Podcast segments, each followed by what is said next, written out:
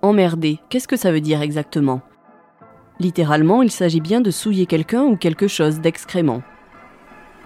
D'après le Larousse, emmerder, c'est tout simplement embêter quelqu'un. Et d'après la France entière, emmerder, c'est surtout devenu le terme le plus clivant du pays. Rappelons le contexte. Dans une interview face à des lecteurs du Parisien, le 5 janvier, Emmanuel Macron a dit cette phrase qui a enflammé les débats. Moi, je ne suis pas pour emmerder les Français. Je peste toute la journée contre l'administration quand elle les bloque. Eh bien là, les non-vaccinés, j'ai très envie de les emmerder. Et donc, on va continuer de le faire, jusqu'au bout. Beaucoup y ont vu une façon de lancer sa campagne alors qu'il n'est toujours pas officiellement candidat, lui qui a appelé à rester uni, bienveillant et solidaire dans ses vœux du 31 décembre. Alors non, nous n'allons pas ici revenir sur la polémique.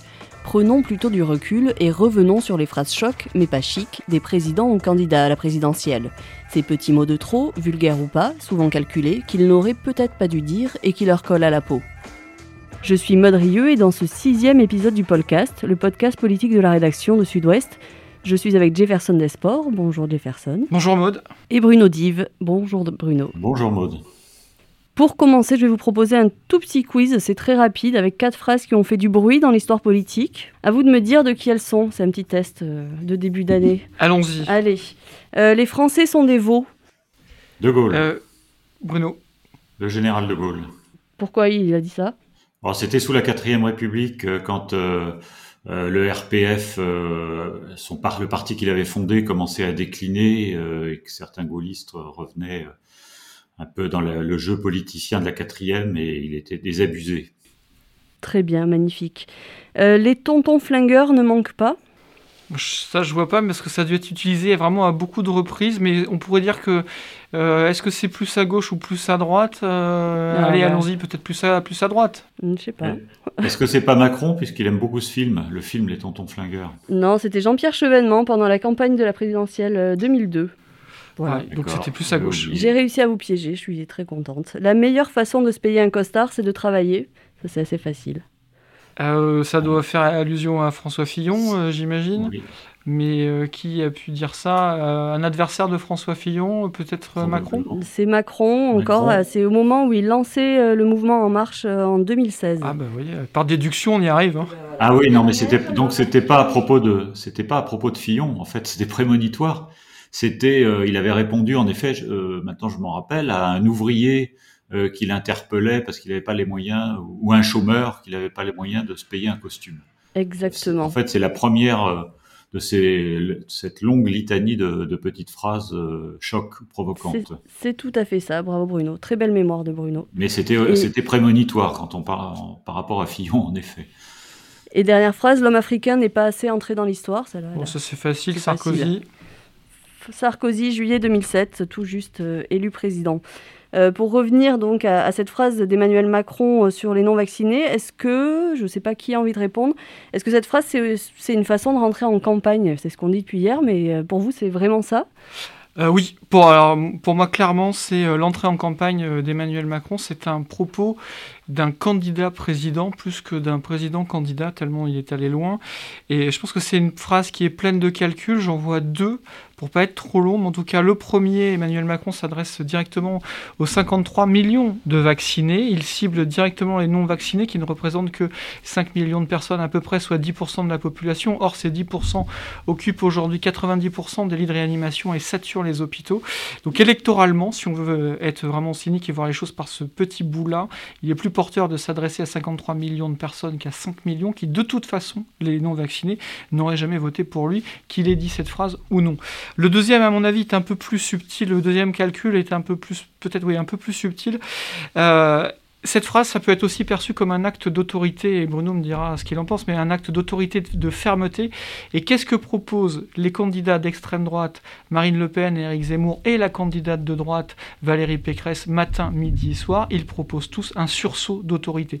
Les uns sur l'immigration légale ou illégale, les autres contre les délinquants. Bref, ils ont eux aussi leur cible. Et ce faisant, Emmanuel Macron marque là, trace là en tout cas un acte d'autorité. Il vient sur leur plate-bande, il reprend la main.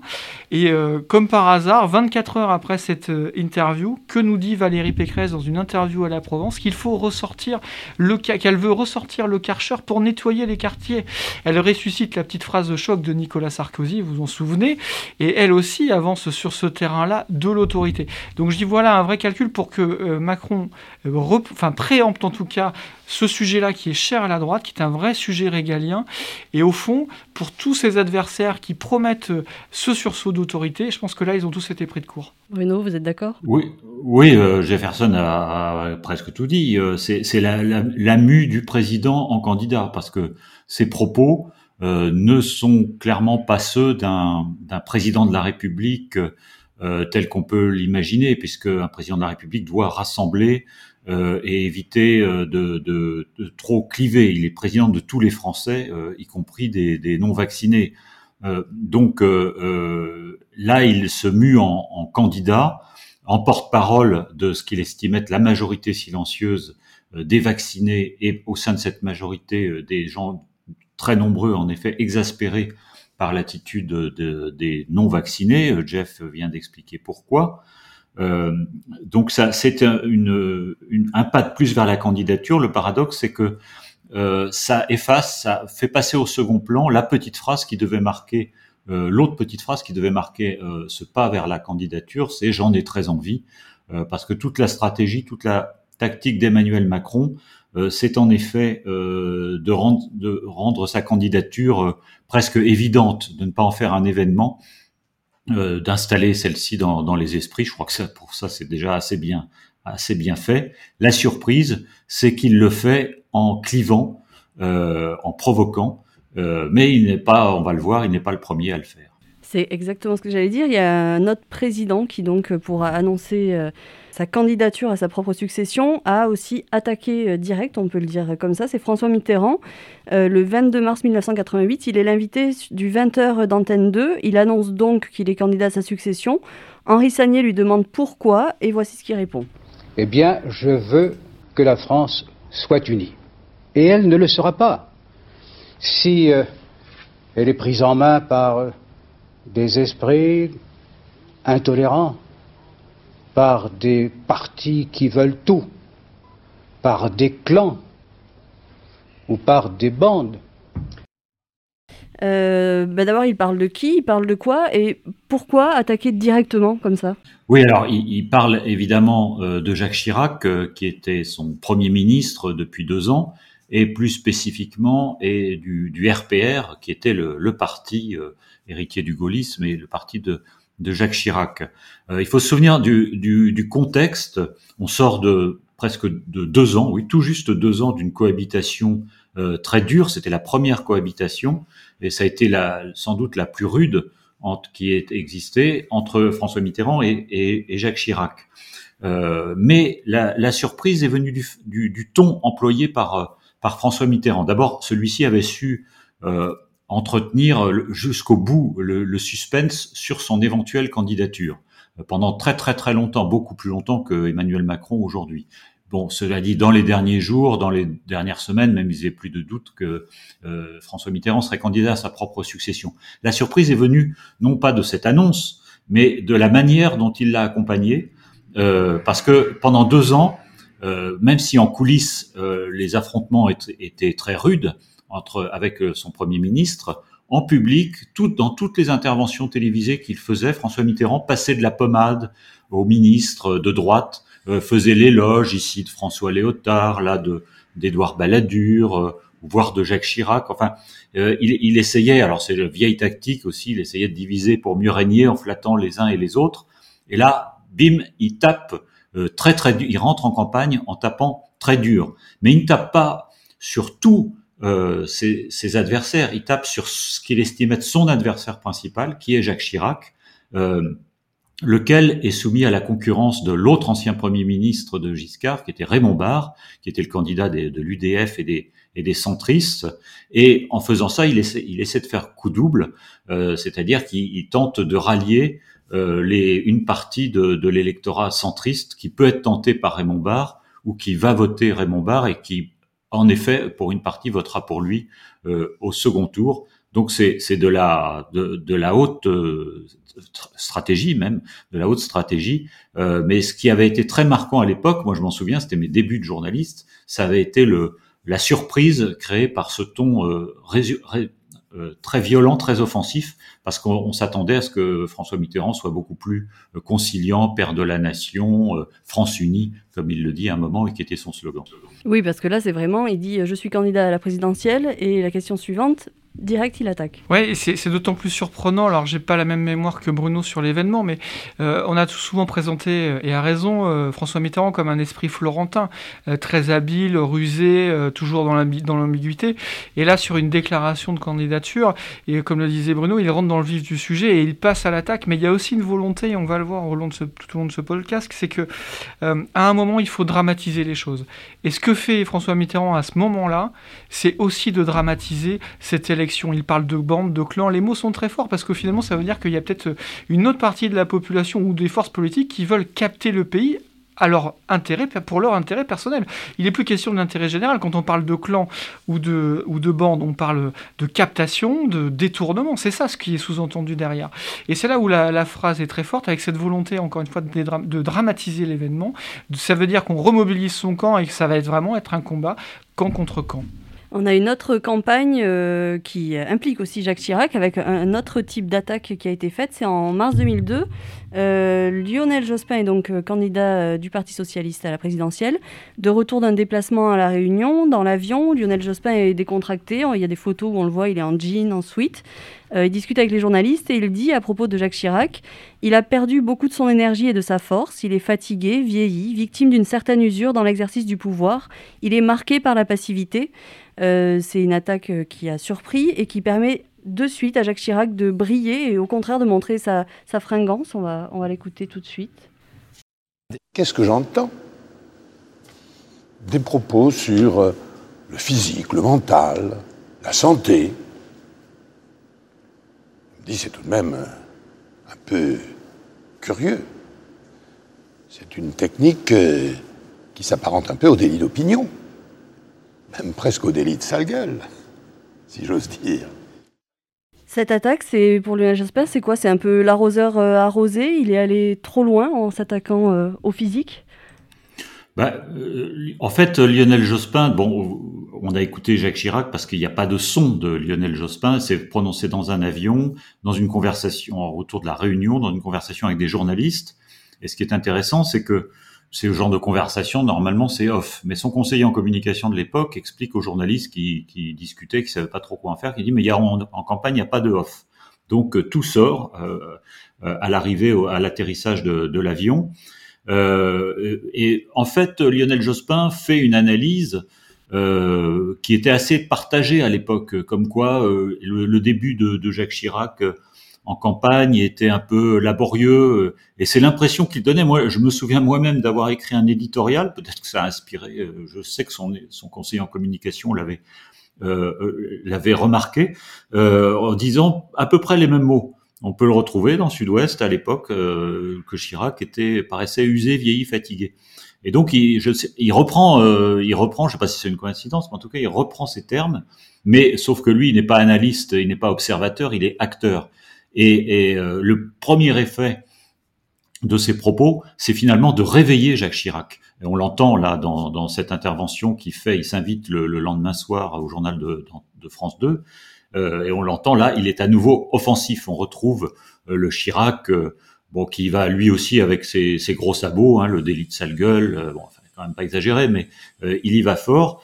Mais en animal politique, Jacques Chirac a aussi compris que euh, il y avait des derrière lui euh, pouvaient se sentir visés tous les, les retraités, euh, les plus de 60 ou 65 ans, qui, comme on le sait, votent énormément euh, et, et, qui ont, peut se, pu se sentir euh, attaqués par ces propos de, de, Lionel Jospin. Et le premier réflexe de Jacques Chirac, là, qui est vraiment devenu un animal politique, c'est de, de, rassembler. de rassembler finalement cet électorat qui, qui estime-t-il peut se reconnaître en lui et ça va marcher parce que Jacques Chirac va reprendre l'ascendant euh, dans la campagne. Euh, j'ajoute que, euh, avant de laisser la parole à, Jefferson, que Lionel Jospin fera ensuite une deuxième erreur ce qui, il s'excusera pour ses propos. Il viendra lui à son tour aussi à la télé pour s'excuser en disant ce n'est pas moi, ça ne me ressemble pas, etc. Ce qu'il ne faut jamais faire non plus en politique, surtout dans une campagne. Bon, on apprend au passage que Bruno a mis le bazar dans la campagne, euh, visiblement. C'est voilà. c'est incroyable. Il faudra qu'il faudra qu'il savait, faudra que appeler Lionel Jospin euh, ben Bruno assez rapidement euh, pour pour ça. Mais en tout cas, ce qui est compliqué dans la phrase de Jospin, c'est que autant les, les, attaques sur les programmes, sur les idées, etc., euh, ça passe, c'est admis. Là, quand on commence à attaquer euh, presque la santé, de dire qu'on est usé, fatigué, vieilli, euh, je pense que c'est plus difficile à soutenir. Ce sont des, des, des phrases qu'on voit finalement peu, parce qu'on peut exprimer des désaccords sur à peu près tout. Euh, y compris en particulier en politique, sur les idées, euh, quels que soient les sujets. Et quand, euh, quand Chirac commence son intervention, là on, n'écoute que la fin, mais il dit Moi j'ai fait des propositions sur les retraites, sur la santé, sur l'environnement, sur l'emploi, etc. Chirac remet le, le, le, sujet politique sur le cœur de la table en disant Voilà, moi je vous fais des propositions, mais je me fais attaquer sur ce que je suis moi, sur ma personne. Ça, je pense que c'est ce qu'il y a de plus difficile, c'est une forme de ligne rouge, et comme le soulignait Bruno, en plus quand vous venez vous excuser derrière, alors c'est rédhibitoire parce que c'est la double lame. Et euh, cette petite phrase n'a bien entendu pas servi cette campagne de Jospin dont on connaît l'issue. Oui, ça fait un peu chamaillerie de cours d'école au final euh, quand on attaque euh, comme ça. Ah, c'est plus compliqué parce qu'on s'attaque au... Chirac est un président sortant, mais je vais laisser Bruno répondre. Non, non, mais c'est en fait une forme de tournant dans la campagne. parce que Jospin paraissait plutôt, même si toujours tout a toujours été très serré hein, pendant très longtemps entre les deux les têtes d'affiche de, de, de la cohabitation. Euh, là, nous sommes début mars, donc à un mois et demi de la campagne, et c'est un peu le tournant de la campagne parce que Chirac reprend euh, l'ascendant, même si c'est de, de, peu sur euh, Lionel Jospin, et c'est le début de la descente aux enfers pour Jospin. Comme quoi, des petites phrases chocs, des fois, peuvent être euh, de trop. Tout à fait. Absolument. Oui, oui, ça peut avoir un impact négatif ou positif. En l'occurrence, lui, ne l'avait, Lionel Jospin ne l'avait pas fait pour cliver. Euh, là, il s'est fait un peu, il s'est piégé lui-même, en quelque sorte. Dans une toute autre euh, catégorie de phrases euh, de campagne présidentielle qui est restée dans les mémoires, il y a le, la fameuse phrase de François Hollande au meeting du Bourget le 22 janvier 2012, quand il parle de son adversaire. Il n'a pas de nom, pas de visage, pas de parti. Il ne présentera jamais sa candidature. Il ne sera donc pas élu. Et pourtant, il gouverne. Cet adversaire, c'est le monde de la finance.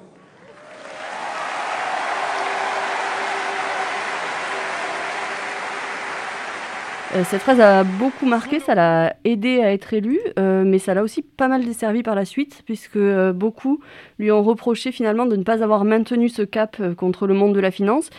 Est-ce qu'il aurait mieux fait de se taire en fait? Alors là aussi, il faut se replacer dans le contexte de, la campagne. Là, Jefferson était né, donc il doit s'en souvenir. Je, me souviens très bien de cette, de cette phrase. Oui, oui. Et moi, j'étais, j'étais au meeting du Bourget et, et là aussi, il y a l'effet de surprise qui joue. Il dit mon ennemi, je n'ai qu'un seul euh, adversaire. On dit qu'est-ce qui, qui c'est, qui ça va être? Est-ce que c'est Sarkozy? Est-ce que c'est Marine Le Pen? Euh, On savait pas trop à quoi s'en tenir. Et puis, paf, il sort la, mon ennemi, c'est la finance. Enfin, c'est la phrase est un peu, ça a été résumé comme ça. La phrase est un peu plus, euh, un peu le monde de la finance. Hein, et c'est un peu plus élaboré. Euh, à l'époque, il est euh, un petit peu menacé par Jean par euh, Jean-Luc Mélenchon qui est en pleine euh, ascension. Il y a, il y a euh, déjà un moment Mélenchon et il sort cette phrase de même qu'il sort à peu près un peu plus tard la taxe sur les l'impôt l'impôt sur les, plus riches à, à 70%, l'impôt sur les très riches pour parler comme lui plus tard.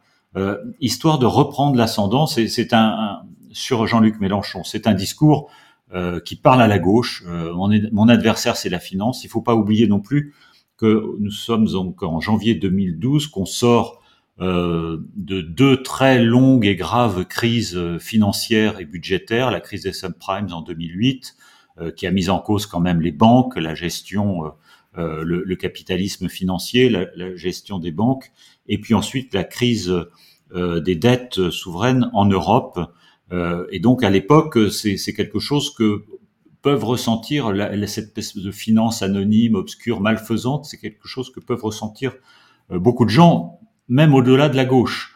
Euh, et donc il a appuyé là, là où ça fait mal.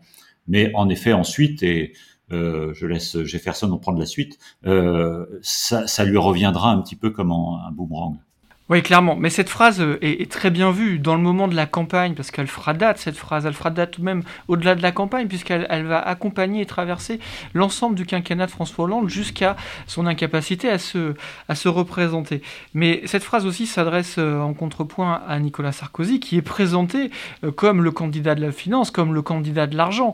Donc il, il, il se repositionne à gauche face à Mélenchon, et en même temps il se différencie de Sarkozy. Donc c'est très très bien vu. Là, pour le coup, c'est une petite phrase intelligente qui porte, qui assoit sa candidature à gauche, donc c'est très bien vu. Le seul problème, c'est que derrière, tout le monde va garder ça pour argent comptant, si je peux dire, et ça va être euh, son principal débit, ça va être ça tout au long de son quinquennat, parce que les frondeurs, je vais pas refaire l'histoire ici du, du, quinquennat de Hollande, mais les frondeurs vont prendre ça comme un mantra, ce sera leur ligne directrice, et tout ce que fera Hollande sera apprécié, critiqué et jugé à l'aune de cette petite phrase. Et donc ça va devenir un poison pour François Hollande. Ça, à mon avis, ça a du sens dans sa victoire euh, en 2012.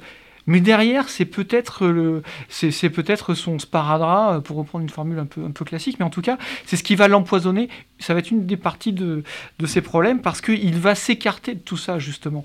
Et, euh, donc, on peut voir que les petites phrases, ben oui, c'est gagnant, comme le disait Bruno, mais là, on a encore un cas un peu plus particulier, c'est qu'elle vous porte et en même temps, elle vous coule. Et l'histoire n'oublie pas, surtout. Ah non, non, non, et là, personne n'a oublié. Là, personne n'a oublié, malheureusement. Mmh. Euh, pour revenir, euh, recentrer donc euh, ce, débat sur ce qu'Emmanuel Macron a déclaré dans le Parisien le 5 janvier, ce « eh bien là, les non-vaccinés, j'ai très envie de les emmerder », euh, là, il y, a deux choses qui ont choqué. Il y a l'attaque frontale euh, envers une partie des citoyens, euh, avec ce j'ai envie qui donne un plus, le sentiment que c'est vraiment quelque chose de personnel, et le ton vulgaire avec ce emmerdé. Est-ce que dans l'histoire des campagnes, il y a vraiment des, des précédents similaires ou là c'est c'est quelque chose de... Bah, l'expression emmerder a déjà été utilisée par des politiques, arrêtez d'emmerder les Français, euh, vous la connaissez, euh, même euh, Fillon l'utilisait aussi beaucoup. Après, je dirais pas que c'est vulgaire, je pense que c'est plus grossier que vulgaire en fait, je pense que c'est ça. mais c'est surtout une manière, d'abord, on ne savait pas à quoi, depuis plusieurs semaines, on se dit, attention, les dérapages vont arriver et un dérapage, ça peut coûter cher. Là, euh, je l'ai dit au, au début d'émission, c'est pas un dérapage, c'est un calcul. Là où ça surprend, c'est sur la forme, c'est sur les mots mais on rentre euh, vraiment dans la. je pense qu'avec cette phrase, Emmanuel Macron est fidèle à lui-même. Euh, Bruno le disait tout à l'heure euh, quand on, rappelait la question, la, petite phrase sur pour se payer un costard, il vaut mieux travailler. C'était le début de la litanie des petites phrases. Il y en a eu beaucoup. Il y a eu les, Gaulois réfractaires. Il y a eu je traverse la rue pour vous trouver un boulot. Il y a eu le pognon de dingue. Je vais pas toutes les reciter.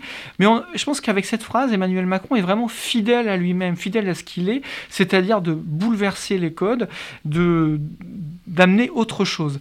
Et donc là, quand on discute avec les, les macronistes, ils vous disent mais il est fidèle à lui-même parce qu'il prend un risque, il prend son risque. Et ça, c'est une des phrases clés pour comprendre Emmanuel Macron, si tant est qu'on puisse euh, comprendre vraiment quelqu'un de tout au bout. Mais en tout cas, prendre son risque, c'est ce qui l'anime depuis 2017. C'est ce qui l'anime quand il quitte Bercy, quand il, même avant, quand il monte en marche, alors qu'il est toujours ministre de l'économie. Il joue quand même avec le feu, puis finalement, il quittera le gouvernement. Et il prend son risque. Il n'a pas de parti, il n'a jamais été élu. Il amène à lui euh, des gens d'autres horizons pour créer euh, ce mouvement unique qu'on ne connaissait pas, qui est surgi de nulle part c'est-à-dire En Marche, et inventer le en même temps.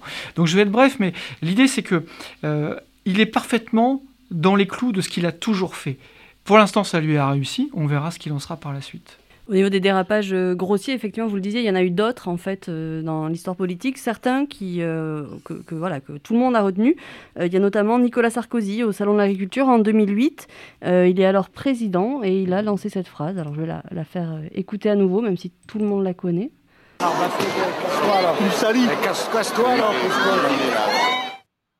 on l'entend pas bien parce que c'est au milieu de la foule, mais euh, c'est très rapide, en plus. Euh, c'est mieux avec lui. Parce que c'est dans la cohue du salon de Voilà. Mais donc, il, dit Casse-toi alors, casse-toi alors, euh, pauvre con. Est-ce que vous vous souvenez des réactions à l'époque sur ah, Ça avait été. Ça avait été terrible. Alors d'abord là aussi toujours le contexte. Il y a un kidam. on aimerait bien savoir ce qu'il est devenu, qui est quand même pas élégant, qui euh, Nicolas Sarkozy euh, lui tend la main, comme il fait à tout le monde, et, l'autre lui répond Ah non, moi je te serre pas la main. Bon, l'erreur de Sarkozy, évidemment, c'est de dire, euh, de lâcher qu'à soit pauvre con, surtout qu'il est, il est président de la République.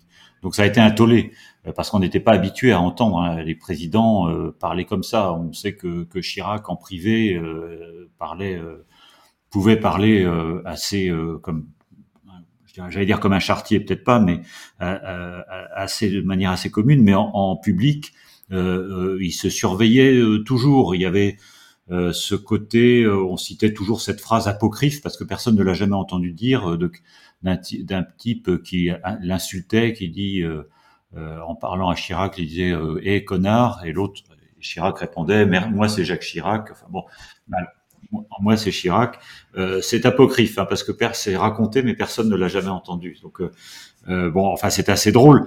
à l'époque, là aussi, ça, cette petite phrase euh, si elle avait été, euh, si ça avait été un coup de tonnerre dans dans un ciel euh, serein, on, on, serait passé à autre chose. Mais ça venait après un certain nombre de saillies, de petites phrases, de, ça s'inscrivait dans ce style un peu cash qu'avait imposé Nicolas Sarkozy depuis presque 8-9 mois qu'il était président. Et, et, on trouvait bah, qu'il ne faisait pas président, qu'il n'avait pas le, le, le style euh, ça arrivait quelques semaines, quelques jours après sa conférence de presse où il avait dit, vous savez, Carla et moi, c'est du sérieux. Euh, il y avait eu un certain nombre, euh, la, la, réception très controversée du colonel Kadhafi à Paris. Enfin, il y avait tout un, un toute une série de, de, de polémiques euh, comme celle-ci de, depuis l'élection de Nicolas Sarkozy. Euh, et, et, là, ça a définitivement marqué la, la, la fin de, de son état de grâce. Mais euh, la manière dont, dont il répond, euh, bon, elle est, elle est, elle est spontanée. Euh, la différence, c'est que Emmanuel Macron l'a déjà dit, là, c'est plus calculé, son, son emmerdé, et puis là, il est déjà en campagne, et, et, surtout, c'est quelque chose, je dirais, de, oui, de, plus, calculé, qui finalement peut encore choquer dans une certaine catégorie de, Français, mais sans doute moins euh, qu'à l'époque, parce qu'il faut bien dire le, le langage s'est relâché quand même. Ouais, le langage s'est relâché, mais je reviens sur Emmanuel Macron, parce qu'on parlait en début de l'émission de, des calculs. J'en ajouterai un troisième. Euh, les non-vaccinés. On a vu à la faveur de cette petite phrase Marine Le Pen vraiment revenir au chevet des non-vaccinés en expliquant qu'un président ne devrait pas dire ça, ce qui est quand même à hurler de rire quand on refait euh, l'historique des déclarations à l'emporte-pièce de, Marine Le Pen qui maintenant vient donner des leçons de ce qu'il faut dire ou ne pas dire. Donc ça c'est quand même même pas piqué des verres. Mais euh, depuis cette petite phrase, Marine Le Pen ne cesse d'aller vers les non-vaccinés et au fond, euh, là encore, si on parle de calcul, euh, si Marine Le Pen préempte cet électorat-là, de toute façon qui ne serait pas allé chez Macron, euh, c'est aussi une manière de la remettre en selle. On sait très bien que les extrêmes lorgnent vers les extrêmes, donc en l'occurrence vers les non-vaccinés, qui sont une forme euh, de population extrême pour leurs raisons, je mets de côté euh, ceux qui sont incompatibles avec le vaccin, qui ont des contre-indications médicales bien entendu, mais ceux qui sont vraiment à la marge du complotisme ou dans le complotisme.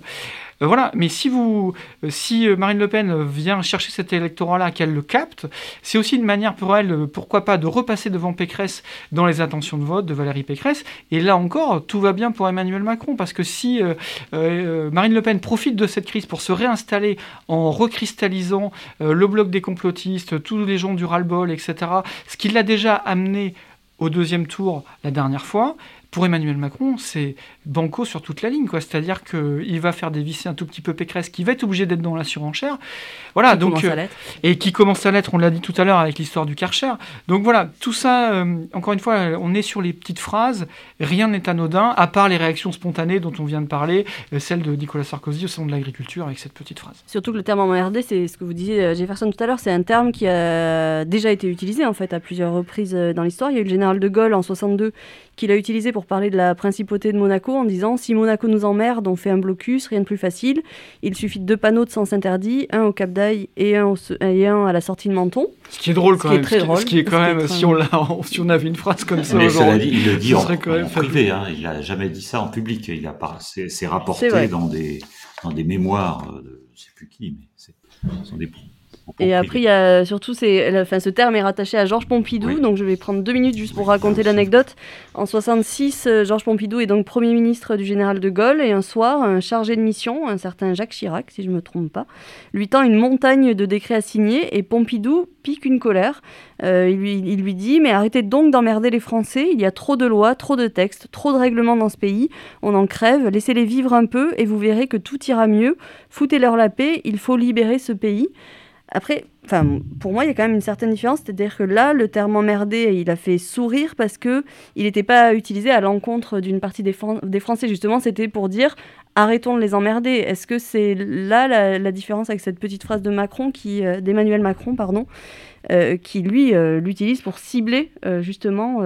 oui, vous avez raison. C'est, une tonalité plutôt positive, alors que Emmanuel Macron, c'était une tonalité négative à l'encontre d'une catégorie minoritaire. L'autre différence que j'ai déjà souligné à propos du général de Gaulle, c'est que ce sont aussi des propos tenus en privé.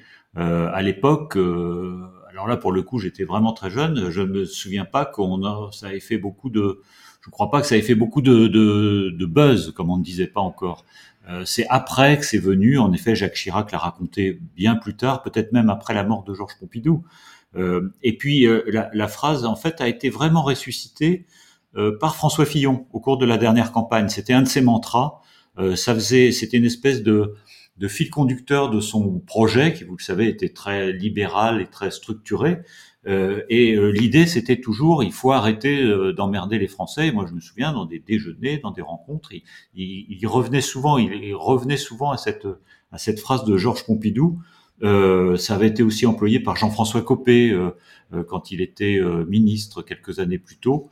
Euh, et puis ça l'a été, euh, euh, et là je crois que Jefferson s'en souvient aussi, par euh, Emmanuel Macron. Ouais, mais si on reprend, euh, Bruno, si on reprend la phrase exacte d'Emmanuel Macron dans Le Parisien, il commence en disant Moi, je ne suis pas pour emmerder les Français, je peste toute la journée contre l'administration quand elle les bloque. Et c'est après, il dit Moi, les vaccinés, les non-vaccinés, j'ai envie de les emmerder. Et au il fait d'abord du Pompidou, oui. Le début de la phrase, c'est du Pompidou dans le texte. C'est la fin qu'il réinterprète à sa sauce, mais euh, on a là un, un Emmanuel Macron qui est clairement dans, dans l'esprit de Pompidou quand il commence sa phrase. Et c'est là où c'est intéressant parce que euh, là, quand on discute euh, dans, les cercles macronistes aujourd'hui, ils vous disent, ben voilà, on, souhaite avoir plutôt un président pompidolien qu'un président giscardien qui irait sur la pointe des pieds et juste euh, du bout des doigts aborder cette campagne présidentielle. Non, on veut quelqu'un qui se lance plein fer. Et cette petite phrase, pourrait annoncer une campagne sans tabou, c'est-à-dire où, là, euh, on a encore quelqu'un qui va bousculer euh, les codes. Je ne sais pas ce que Bruno en pense sur l'interprétation, mais euh, cette petite phrase annonce quand même que cette campagne, si Emmanuel Macron est critiqué, ses adversaires n'auront pas à faire un ingrat. Sans doute, mais juste une précision, je, crois savoir... peut-être vous aussi, Jefferson, c'est que cette, la, la, relecture, parce que cette interview a été relue, euh, comme souvent, euh, il y a eu quand même une discussion euh, pour savoir si on maintenait cette phrase, et notamment ce verbe. Euh, et finalement, je crois que c'est, d'après ce que j'ai compris, c'est Emmanuel Macron qui a, dit qu'on la laissait, mais c'est pas quand même passé comme une lettre à la poste. Mais cela dit, ce qui est intéressant, c'est de, ce que racontent aussi les journalistes du Parisien qui ont, fait l'interview, euh, ils ont expliqué que ça n'avait absolument pas choqué les lecteurs, puisque c'était un face aux lecteurs, les lecteurs qui étaient, qui étaient présents et qui ont posé la question. Très bien, écoutez, merci pour finir. J'ai pas de questions, mais j'ai juste envie de vous faire réagir à une phrase qui a été citée par Bruno euh, dans son édito euh, ce matin. elle est tirée des mémoires de Louis XIV pour l'instruction du dauphin. Il est souvent malaisé de parler beaucoup sans dire quelque chose de trop. Est-ce que les 24 heures qu'on vient de passer le prouvent? Euh, je suis pas sûr. Après tout, euh, pour les journalistes politiques, euh, s'il ne se passe rien, c'est quand même pas très intéressant. Euh, si je vois ça que du point de vue de, notre petite boutique, voilà. je pense que voilà, la, la, la, vie politique permet ce genre de choses. et encore une fois, là, on est dans une campagne, on est dans une presque dans une campagne électorale. Certes, euh, tout n'est pas encore enclenché, mais il y aura une sanction à l'arrivée. Voilà, il y a deux tours de présidentielle qui se profilent devant nous. Euh, après tout, euh, chacun est libre de ses propos. voilà, à partir du moment où ils ne sont pas non plus outranciers, diffamatoires, etc. Voilà, il y a des limites à l'expression publique qui sont justement le respect de la personne, la diffamation, mais après le débat politique, on l'a déjà dit dans cette émission, la politique n'est pas un sport tranquille, c'est un sport parfois on prend des coups. Oui, mais ce que voulait dire euh, Louis XIV, euh, bon, évidemment, il n'y a pas de campagne électorale à l'époque. Euh, c'est qu'il il était toujours risqué de, trop parler, que finalement, moins on en disait, plus on surveillait ou économisait sa parole, moins on prenait de, risques inutiles. Et finalement, c'est quelque chose qui a été théorisé beaucoup plus récemment par Jacques Pilan, par exemple, qui a été le conseiller en communication successive de François Mitterrand, puis euh, de, Jacques Chirac. Euh, donc, euh, moi, j'ai souvent, je pense souvent à cette phrase en entendant Emmanuel Macron depuis le début du quinquennat, parce que souvent, ben, tous ces ennuis sont venus du fait que c'est quelqu'un de très bavard. Et il y a toujours un moment ou un autre, il aime parler, il aime tchatcher, il aime discuter. Ça lui a souvent réussi, notamment avec le grand débat. Mais il y a, il y a un moment, emporté par son élan, il dérape et il est obligé de faire une émission comme il a, celle qu'il a faite avant Noël pour entre, en quelque sorte, s'excuser, euh, ces petites phrases, et dire qu'il ne recommencerait pas.